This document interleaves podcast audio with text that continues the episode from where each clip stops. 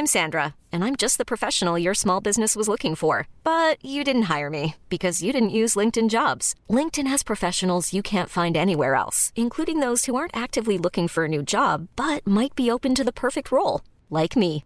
In a given month, over 70% of LinkedIn users don't visit other leading job sites. So if you're not looking on LinkedIn, you'll miss out on great candidates like Sandra. Start hiring professionals like a professional. Post your free job on linkedin.com/achieve today.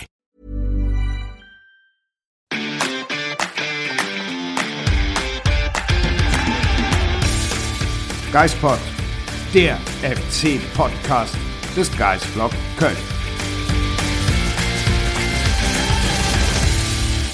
Liebe FC-Fans, liebe Geistpod-Hörerinnen und Hörer und Zuschauerinnen und Zuschauer und vor allem lieber Luca Kilian, herzlich willkommen zurück zum Geistpod und äh, natürlich auch herzlich willkommen, äh, liebe Sonja, wieder zurück beim Geistpod und beim Geistblog. Dankeschön. Ich freue mich so semi nach dem Ergebnis am Freitag wieder hier zu sein. Da war es dann im Urlaub doch ein bisschen idyllischer. Ich fand es eigentlich ziemlich idyllisch am Freitagabend in Mainz. Mhm. Ja, das freut mich für dich. Ja, Zu Hause war es aber auch ganz schön.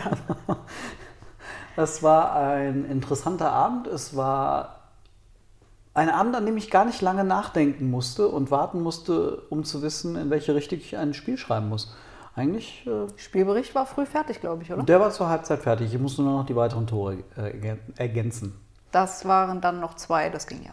Das war überschaubar, das war okay. Äh, ja, liebe Leute da draußen, das war ähm, eher mal so ein Spieltag zum Vergessen. Mal Ehrlich wieder. gesagt, muss ich sagen, ich habe die Schnauze voll von fünf Gegentoren pro Spiel.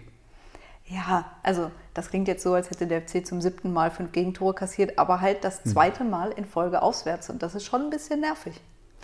Ja, und ich finde es halt auch nervig, dass das nach äh, Unterzahl, also in, in Unterzahl passiert. Ich finde es nervig, dass es in Spielen passiert, bei denen man das Gefühl hätte, der FC hätte sogar eigentlich was holen können oder müssen. Ähm, Mainz, genauso wie Gladbach, hatte ich eigentlich das Gefühl, das sind Spiele, in denen der FC auch wieder äh, hätte punkten können. Und ähm, du verlierst halt nicht gegen den FC Bayern mit äh, nach einer Sadio Mané-Gala mit 0 zu 5, sondern du verlierst halt in Mainz mit Markus Ingwarzen. Also bei aller Liebe. Ja, aber wenn du dir den Spielverlauf anguckst, kannst du nicht sagen, dass der FC am Freitagabend etwas Zählbares hätte holen können. Also natürlich fährst du nach Mainz, um zu sagen, Mainz ist eine Mannschaft auf Augenhöhe. Da musst du nicht gewinnen, aber du kannst definitiv gewinnen. Aber wenn du so früh gelb vorbelastet bist als Luca Kilian und dann die gelb-rote Karte bekommst mit den Geschehnissen aus Gladbach, dann kannst du nichts mehr holen. Nein, das Spiel war nach 27 Minuten gelaufen. Ja. Also ich glaube, das, das wissen wir alle, das haben wir dann auch relativ schnell bestätigt gesehen. Ähm, nur wenn ich jetzt beispielsweise auf die erste Viertelstunde schaue, Gegentor hin oder her, aber da war echt viel drin, auch für den FC. Also ich erinnere mich an zweimal Meiner mit einem Loch im Schuh. Ich Tigges. erinnere mich an Tigges nach einem unfassbar geilen Pass von äh, Florian Kainz, Ja. alleine vor Zehntner dann kann es halt ganz schnell 1-1 stehen oder sogar 1-0 für den FC früh und dann äh, geht das Spiel vielleicht in eine andere Richtung. Wir hatten ganz am Anfang noch den Lattenschuss von Livas, glaube ich. Wäre auch ein unfassbar geiles Tor gewesen, aber ich bin ganz froh, dass der nicht reingegangen ist. Obwohl, vielleicht hätte Luca Kilian dann nicht die rote Karte gesehen und das Spiel wäre anders gelaufen. Aber nützt nicht viel, noch darüber zu sprechen. Nein, ich glaube, diese ganzen ähm, hätte, wäre, wenn, dann könnten wir auch darüber diskutieren, hätte der Elfmeter zurückgepfiffen werden müssen, weil es eine zwei Kontaktregelung gab ähm, oder die gibt es nun mal und es hat zwei Kontakte gegeben. Ähm, ich fand dann die Erläuterung von, äh, vom VAR-Chef, wie auch immer, Drees, fand ich ganz interessant, ob die Grashalme das eventuell ausgelöst hätten, diesen potenziellen, also so albern ähm, muss man dann erstmal sein, als äh, Schiedsrichter sich so einen Mist auszudenken, aber gut, ähm, ja. Ja, ich glaube, der VAR hatte in dem Moment einfach nicht den Mut zu sagen, guck's dir nochmal an oder es war ein Doppelkontakt. Ich weiß auch nicht, wie die Regelung da ist, ob man rausgehen muss oder nicht. Ähm, Jöllenbeck war der Schiedsrichter, oder? Äh, wow, Egal, der Schiedsrichter hat sich ja bei, bei der Handaktion sogar nochmal die Szene angeguckt. Hätte er ja auch nicht machen müssen. Also ein klareres Handspiel gab es ja nicht, ähm, als Schwäbe den Ball auf Unisivo gespielt hatte. Ja. Aber äh, zurück zu dem Elfmeter. Ich glaube, sie hatten in dem Moment nicht den Mut zu sagen, das war ganz eindeutig ein Doppelkontakt. Ich fand es auch selbst schwer zu erkennen. Aber ich glaube, er war da. Ja, manchmal, ich, ich finde es halt so schade, dass manche Regelungen wirklich auf jeden Millimeter ausgelegt werden. Und jetzt nehmen wir den Elfmeter, wenn der Torhüter auch nur drei Zentimeter vor der Linie steht. Das hatten wir jetzt letzte Woche irgendwann mal bei einem Spiel. Ich weiß gar nicht, war das Leverkusen-Frankfurt? Ähm, und da, wenn ich das richtig im Kopf habe, hat Radetzky einen Elfmeter gehalten und äh, da stand er, weiß nicht, fünf Zentimeter vor der Linie. Und dann wird gesagt, ganz klare Entscheidung, der Elfmeter muss wiederholt werden. Und dann haben wir jetzt so eine Situation, und dann reden sie sich halt irgendwie über irgendwelche Grashalme ja, raus. Das finde ich dann einfach schwierig, wenn es eine Regel gibt. Abseits ist eine Millimeterentscheidung, keine Frage. Torhüter raus, also aus dem Tor beim Elfmeter, keine Frage. Doppelkontakt, keine Frage. So, und dann muss man irgendwie nicht mehr darüber diskutieren, ob das erste Minute, 90. wann auch immer. Naja, VR hat offensichtlich geschlafen. Gut. So sieht's aus. Trotzdem danach gar keine Frage mehr, oder? Nee, ab der 27. Minute gab es dann gar keine Frage mehr. Luca Kilian darf halt mit Gelb vorbelastet nie, nie, niemals so in den Zweikampf gehen. Ja, er darf halt tatsächlich an diesem Tag sehr viel, nie, nie, niemals machen. Ähm, dieser Zweikampf war tatsächlich abenteuerlich. Ich weiß nicht, wie kann man sowas erklären? Übermotivation. Äh, vielleicht wollte er seinen Fehler wieder gut machen, aber damit hat es ja nur verschlimmert. Das ist ja wie in der ersten Situation, die zum Elfmeter geführt hat. Er spielt, ja, das war ja nicht mal ein Fehlpass, er spielt den, er berührt den Ball und legt ihn damit Unisivo vor und will dann sofort den Fehler wieder gut machen und macht es auch wieder nur schlimmer. Ja, das ist bei ihm, glaube ich, tatsächlich ein Kopfproblem. Ja, Christian Keller hat es ja bei uns im Interview gesagt, wir haben es ja auch geschrieben, ähm, dass Luca Kilian eigentlich Bundesliga-Niveau hat und dann aber immer wieder Momente, in denen er, wie Keller es ausdrückte, nicht auf Sendung ist und dann aus einem Fehler, weil er über ihn nachdenkt, noch weitere werden und er eigentlich dann in eine Situation kommt, in der Baumgart ihn eigentlich auswechseln müsste. Ja. Und äh, nach zehn Minuten dann diesen, ja, keine Ahnung, Pass in Unisivo hinein keine Ahnung, ob er zu Schwäbe oder zu Hübers zurückspielen wollte. Ich glaube, er hat. Er ja, muss ihn gesehen haben. Schon eigentlich. Vielleicht hat er sich in dem Moment auch ein bisschen selbst überschätzt, dass er den mit dem ersten Kontakt da noch rübergelegt bekommt, ja. ähm, bevor Unisivo da ist. Aber ja, damit hat er seiner Mannschaft dann leider den viel zitierten Bärendienst erwiesen. Manchmal würde ich mir wünschen, genauso wie in Belgrad, das Tor, das Timo Hübers da vorlegt, was ist so schlimm daran, manchmal einfach den Ball auf die Tribüne zu holzen und zu sagen, ich gehe jetzt hier als letzter oder vorletzter Mann irgendwie kein Risiko ein. Hübers hat das Ding ja irgendwie versucht, über sich hin drüber wieder ins Spielfeld zu spielen. Und ich denke mir, woher weißt du denn dann, dass hinter dir der Ball, den du irgendwie völlig unkontrolliert spielst, bei einem Mitspieler landet? Also mach das Ding weg und dann verteidige den Einwurf und bei Kilian wäre es genauso gewesen. Ähm, und äh, naja, aber ja, gut. Du hast mich ja eben gezwungen, die Szene nochmal anzugucken mit Timo Hübers. Ich hatte vor dem Spiel tatsächlich nichts gesehen. Ich wollte auch nichts davon sehen. Aber gut, jetzt habe ich ähm, diese wunderschöne Szene doch noch äh, zu sehen bekommen. Aber mit Kilian, das war ja genauso wie Jeff Chabot im Hinspiel gegen Fair war lass ihn einfach laufen. Du hast einen guten Torhüter. Schwäbe hat so oft gezeigt, dass er im 1 gegen 1 der Gewinner sein kann. Und selbst wenn nicht, dann steht es halt 0-1, aber du bist nicht vorverwarnt. Ist das so? Ja, du bist nicht vorverwarnt und kassierst dann nicht den Platzverweis. Ja, und das ist, du gehst nicht mit der Gelben ins, in weitere, ins weitere Spiel, ob du jetzt den Elfmeter kriegst oder nicht. Du kannst ja bei dem Laufweg von Unisivo, du weißt doch, dass der kreuzen wird.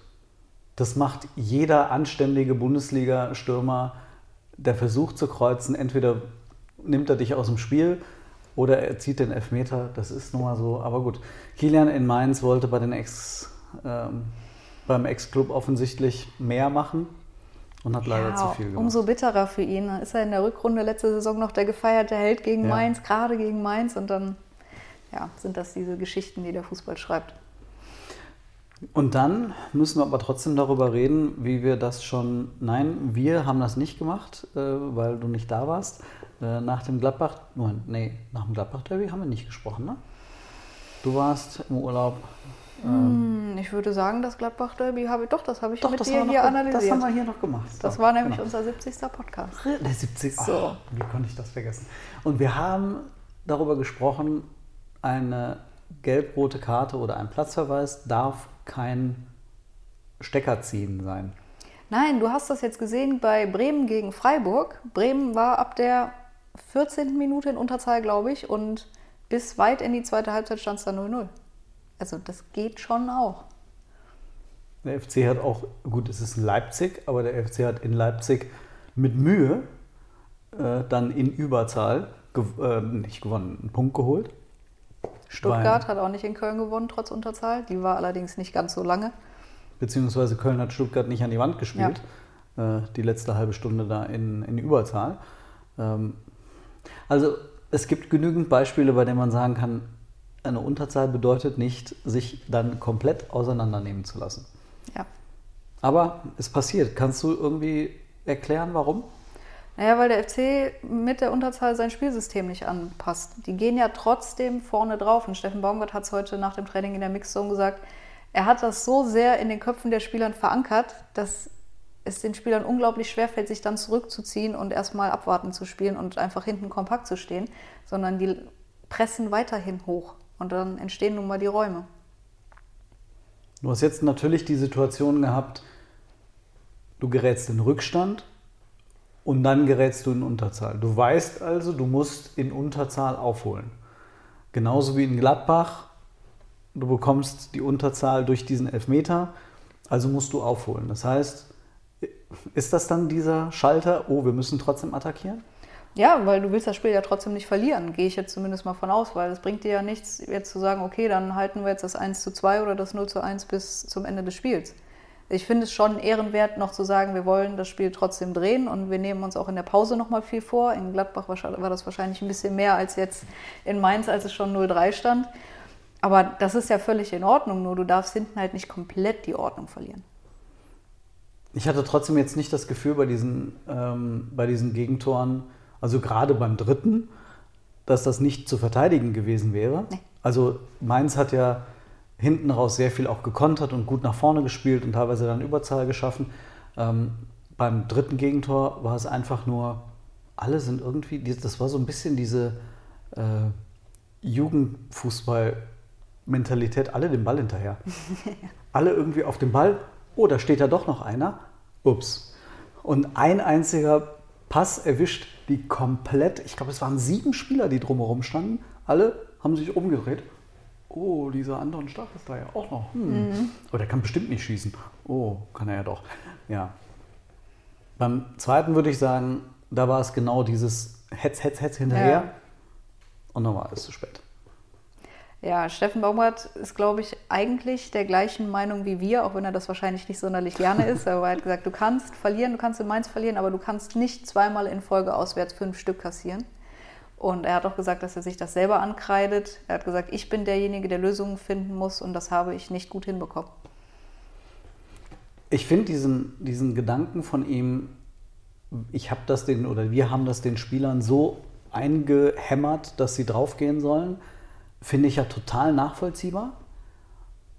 Trotzdem glaube ich, eine Unterzahlsituation, das ist ja etwas, was du den Spielern nicht erklären musst.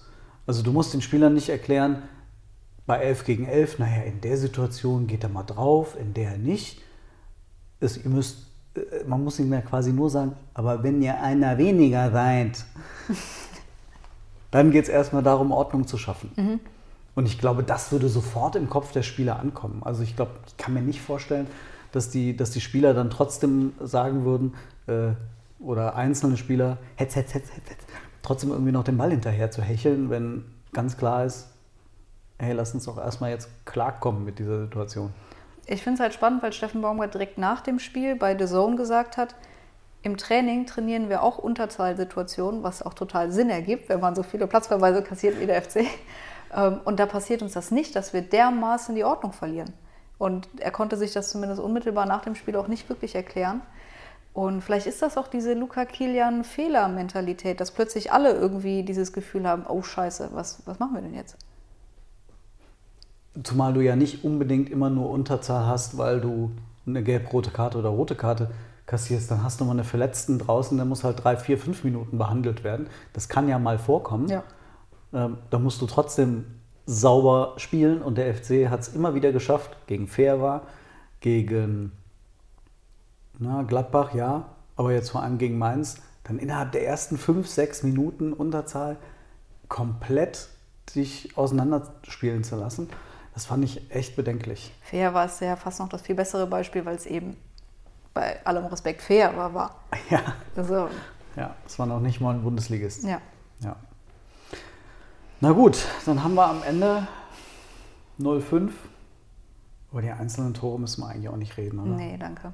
Es gab ja sogar noch zwei mehr, das Unisivo-Tor, also nicht Unisivo-Tor, das war der Fulgini, der eingewechselte, aber Unisivo ja ganz klar mit der Hand dran. Trotzdem möchte ich sagen, was macht Marvin Schwäbe da? Hat sich selbst eher dann anstecken lassen. Ja, wirklich. Ja. Und dann Ja, noch äh, abseits von Burkhardt, ja. Ja, die paar Millimeter. Ja. Ja. Dann wären es eigentlich sieben Stück gewesen. Mehr wären auch noch drin gewesen. Ich habe mir diese ganzen Statistiken jetzt mal zum Spiel angeschaut und irgendwann gedacht, nee, also ganz ehrlich. Also das Einzige, was ich irgendwie, was ich noch ganz interessant fand, war in der letzten Viertelstunde 17% Ballbesitz Das tut halt wirklich weh. mit einer Mannschaft, mit der du eigentlich 55% Ballbesitz haben möchtest. Ja. Hatten die gefühlt dann irgendwie noch eine, eine Minute in, von den 15 hatten sie noch den Ball. Also das ist halt echt traurig. Ähm, gut, aber ja. Dadurch sind sie auch auf Platz 5 aller Mannschaften abgerutscht, was den Ballbesitz angeht. Da waren sie ganz lange hinter Bayern auf 2. Und auch nur noch 13. bei Sprints und 7. bei intensiven Läufen. Aber da haben wir auch schon gesagt, das liegt wahrscheinlich daran, dass du halt insgesamt 120 Minuten knapp in Unterzahl gespielt hast. Und da verliert man dann den einen oder anderen Wert. Ja. Das ist halt so. Ähm, was mir persönlich am meisten Sorgen macht, auch wenn es wieder eine Gegenstatistik, wie so viel, ne? eine Statistik hast du, eine andere findest du auch noch. 22 Gegentore in 11 Spielen, finde ich ein echtes Brett. Darum muss, muss man reden. Außer man sagt natürlich, zwei Spiele, 10 Gegentore, Gladbach und Mainz. Was bedeuten würde, dass du in allen anderen eigentlich ziemlich gut dastehst. Genau, dann klingt es gar nicht mehr so schlimm, aber du hast die 10 Gegentore halt kassiert und das gehört zur Wahrheit dazu. Ich musste aber auch sagen, zum selben Zeitpunkt der letzten Saison hattest du 20 kassiert. Da waren auch einmal fünf Stück dabei gegen Hoffenheim, das war auch nicht so schön. Äh, Und du hattest weniger Punkte zu dem Zeitpunkt und du hattest trotzdem auch ein Torverhältnis von minus drei. Was würdest du sagen, ist, wenn man jetzt mal so die Fehler angesprochen hat, wir haben jetzt über die Fehler schon geredet, aber was ist denn, wenn man jetzt auf diese Gegentore schaut, eigentlich das größte Problem? Ist es diese Fehlerkette? Du hast es in deinem Kommentar quasi das, den fehlenden Lerneffekt auch benannt. Ähm, oder sind es vielleicht am Ende doch taktische Dinge?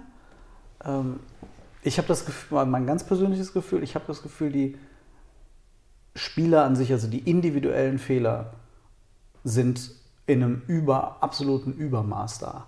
Das würde ich genauso sehen. Du hast allein drei Eigentore in der Bundesliga oder ich glaube, wenn du diesen, dieses Hector abgefälschte Ding gegen Frankfurt noch mitnimmst, vier, das ist ja alleine schon viel. So viel machst du normalerweise in der Saison eigentlich nicht. Und dann diese ganzen Fehler, die wirklich unmittelbar zu einem Gegentor führen, das sind einfach zu viele. Und dann ist die Frage, woran liegt das? Ist das Unkonzentriertheit oder ist das vielleicht dann irgendwo auch mangelnde Qualität?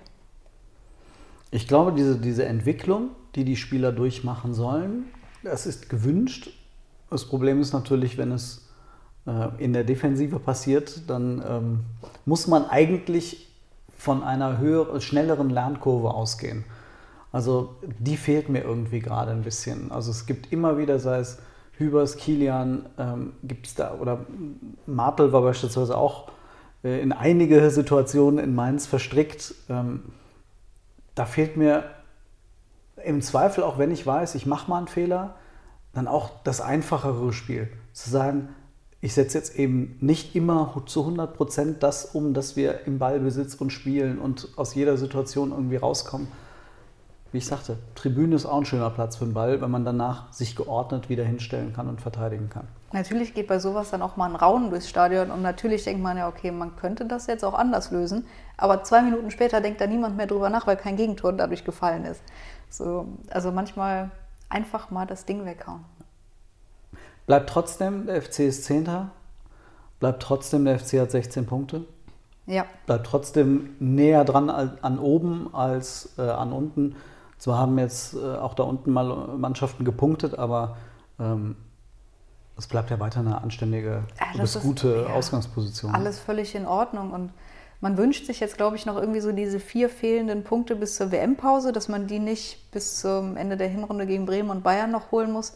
Jetzt nach diesem 0-5 in Mainz habe ich für mich wieder so das Gefühl, oh, bei den Gegnern, die noch kommen, kann man die holen, die vier Punkte. Aber so wie ich den FC in dieser Saison kennengelernt habe, auch wenn sie noch nie zwei Spiele in Folge gewonnen haben, diese Bundesliga-Saison, irgendwie kriegen sie die zusammen. Der FC muss dafür dann jetzt erstmal nach äh, Tschechien, dann Hoffenheim Ja. und dann lass mich Freiburg, nachdenken, Leverkusen, diese Hertha. englische Woche dann hinten raus, die Bundesliga englische Woche. Wie wichtig ist dir persönlich gerade noch Europa? Immer noch super wichtig. Ich finde, du kannst das jetzt nicht herschenken. Du musst alles daran setzen, finde ich, den Fans noch ein Auswärtsspiel zu schenken. Also das, ich finde das super wichtig. Du kannst nicht sagen, ja, okay, gut, dann war nett die sechs Spiele oder die acht Spiele, aber ist auch cool, dass wir jetzt draußen sind, weil wir uns jetzt auf die Bundesliga konzentrieren können.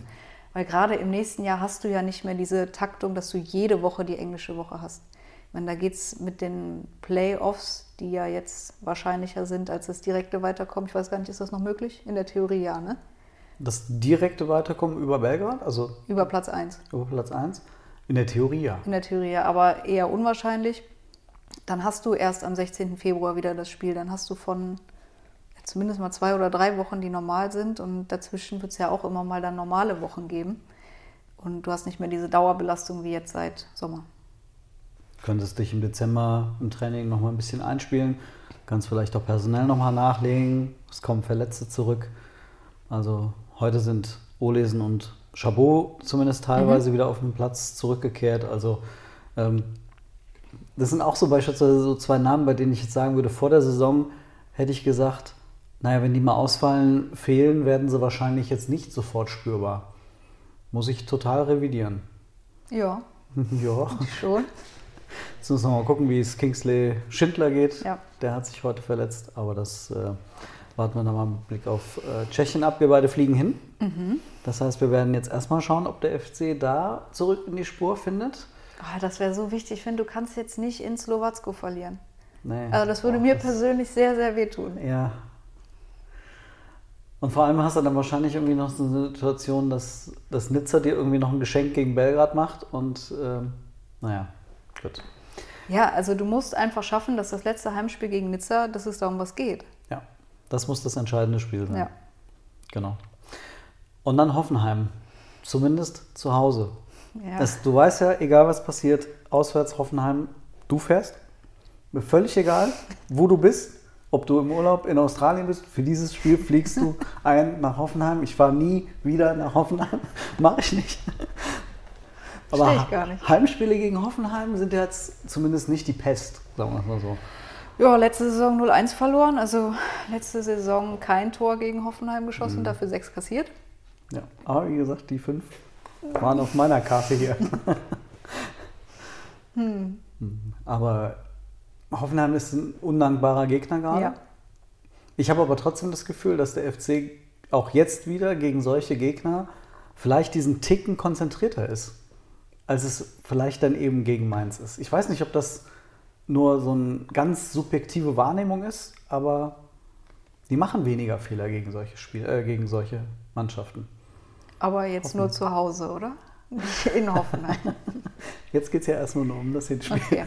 Ja, es ist natürlich eine berechtigte Hoffnung von dir und ich verstehe alle Hoffnung, die dahinter steckt. Ich teile diese Hoffnung. Ob ich Mhm. die Annahme teile, das ähm, fragst du mich nächste Woche nochmal. Das äh, frage ich dich definitiv nächste Woche. Äh, dann werden wir zumindest wieder auf zwei Spiele zurückgucken und nicht auf ein super frustrierendes Ereignis. Ja, nee, das hat schon total Spaß gemacht. Ja. War für dich eine tolle Rückkehr nach dem Urlaub, ne? Absolut. Von, in der Nacht von Mittwoch auf Donnerstag bin ich zurückgekommen und dann erstmal Freitagabend so ein Spiel. Ja, das war einfach schön. Ja, Ja, muss einfach man sagen. Dann melden wir uns für heute wieder ab und hoffen, dass wir nächste Woche bessere Neuigkeiten haben, bessere äh, Spiele zum Analysieren und auch wieder ein bisschen mehr Laune dahinter ist. nicht, dass wir schlechte Laune hätten. Ihr seht uns nie schlecht gelaunt, aber der Ja. FC hat uns zumindest nicht so wahnsinnig viel Freude bereitet. Vielleicht sehen wir den einen oder anderen von euch oder die ein oder andere in Tschechien. Weiß Ja. nicht, ob äh, Fans mitreisen werden oder sogar im Stadion sein werden. Das finden wir dann raus. In Belgrad waren ja ein paar von euch da. Mal gucken, äh, was wir am Mittwoch, Donnerstag dann in Tschechien erleben. Bis dahin, euch eine schöne Woche. Entweder in, bis in Tschechien oder bis am Sonntag im Stadion in Müngersdorf oder bis in einer Woche wieder beim Geistbot. Bis dann.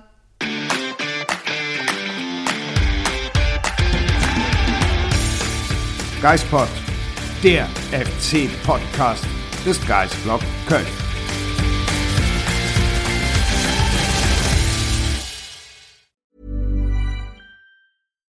When you make decisions for your company, you look for the no brainers. And if you have a lot of mailing to do, stamps.com is the ultimate no brainer. It streamlines your processes to make your business more efficient, which makes you less busy. Mail checks, invoices, legal documents, and everything you need to keep your business running with stamps.com. Seamlessly connect with every major marketplace and shopping cart. Schedule package pickups and see your cheapest and fastest shipping options from different carriers with rates up to 89% off USPS and UPS rates. And with the stamps.com mobile app, you can take care of mailing and shipping wherever you are. Make the same no-brainer decision as over 1 million other businesses with stamps.com. Sign up with code program for a 4-week trial plus free postage and a free digital scale. No long-term commitments or contracts. That's stamps.com. Code program.